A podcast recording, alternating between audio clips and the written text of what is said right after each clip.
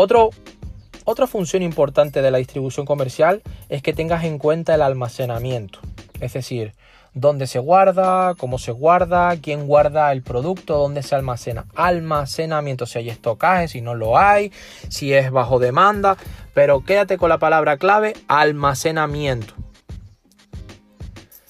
Otro, otra función que tienes que tener en cuenta en la distribución comercial es pues, servicio y soporte al consumidor. Importantísimo. Servicio y soporte al consumidor. Es decir, ejemplos, de devolución, garantía, soporte atención al cliente. ¿sí? Todos esos intangibles.